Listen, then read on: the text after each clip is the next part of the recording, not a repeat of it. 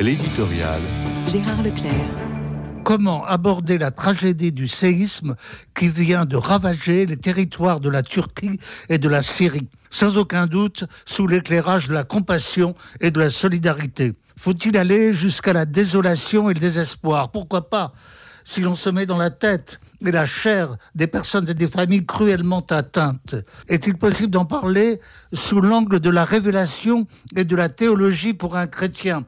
Difficile de se dérober, à moins d'être paralysé dans l'expression de sa foi. Mais j'avouerai une extrême difficulté d'aborder un sujet qui met en cause la providence, une des plus épineuses notions de la doctrine chrétienne. Je ne sais pas combien de fois, à la suite de catastrophes naturelles, j'ai interrogé la somme théologique de saint Thomas d'Aquin pour avoir au moins un début de réponse j'ai été frappé par l'extrême prudence de saint Thomas sur le sujet. Le théologien, pourtant le plus soucieux d'introduire la rationalité dans l'élaboration de la doctrine sacrée.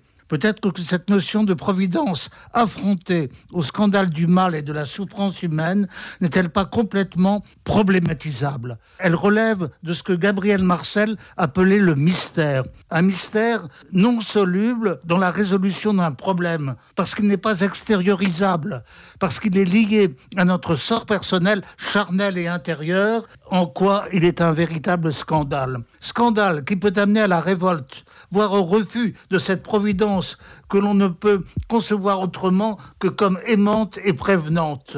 Le livre de Job dans la Bible envisage directement le sujet en nous préparant à envisager le mystère de la croix. Un mystère où Urswan Balthazar nous invite à reconnaître la gloire de Dieu qui s'y exprime de la façon la plus paradoxale mais aussi la plus définitive. Mais il est du secret d'un chacun de méditer ce mystère et d'y pénétrer.